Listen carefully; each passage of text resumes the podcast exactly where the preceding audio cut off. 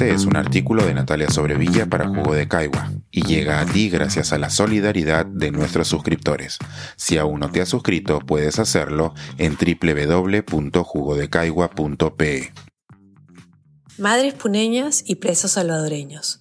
Dos imágenes nos cuestionan el valor de la vida en Latinoamérica. Esta semana un par de imágenes me han llevado a preguntarme cuál es el valor que le damos a la vida en nuestra región.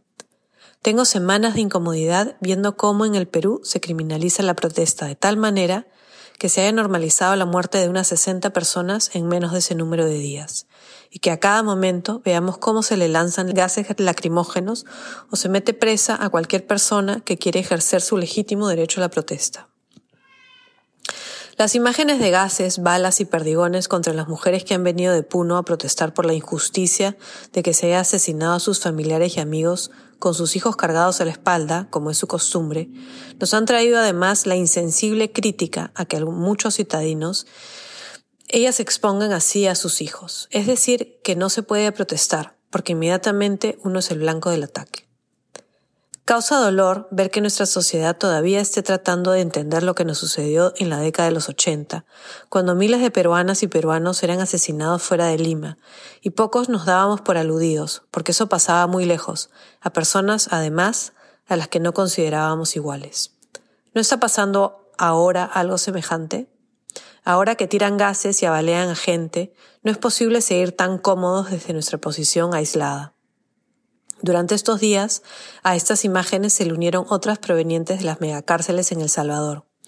En dicho país centroamericano, el presidente Nayib Bukele ha construido grandes complejos para albergar unos 40.000 presos, y esta semana ha comenzado a llevar a ellos a cientos de hombres acusados de ser parte de la Mara Salvatrucha y otras pandillas que habían convertido a su país en uno de los más peligrosos del continente. Así asistimos a la visión de cientos de hombres semidesnudos y tatuados de pies a cabeza, engrilletados, desplazándose como ganado. Era como si hubieran dejado de ser humanos y se hubieran convertido en una subespecie que se puede reducir y maltratar.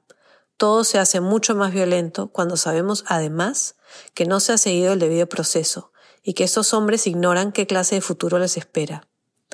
Lo más espeluznante es que la reacción en El Salvador en general ha sido favorable.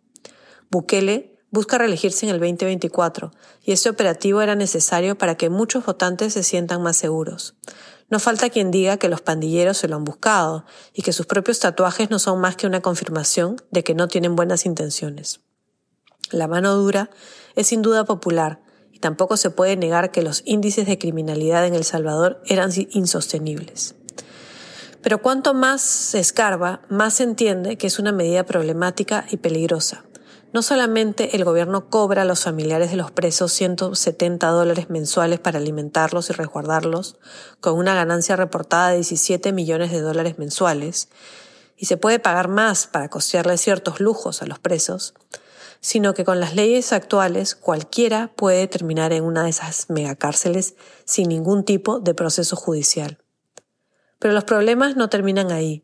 Quienes tienen tiempo investigando a Bukele, como los periodistas del periódico El Faro, entre ellos Oscar Martínez, afirman que Bukele tiene que venderse como el Mesías que destruirá a las pandillas, porque piensa reelegirse en el 2024. Algo además que la constitución salvadoreña no permite de momento.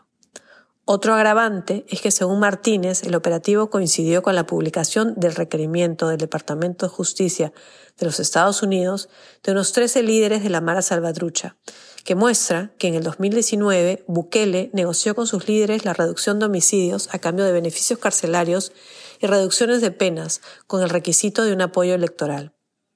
Así, un jurado en los Estados Unidos ha validado que durante tres años el gobierno de Bukele negoció con las mafias.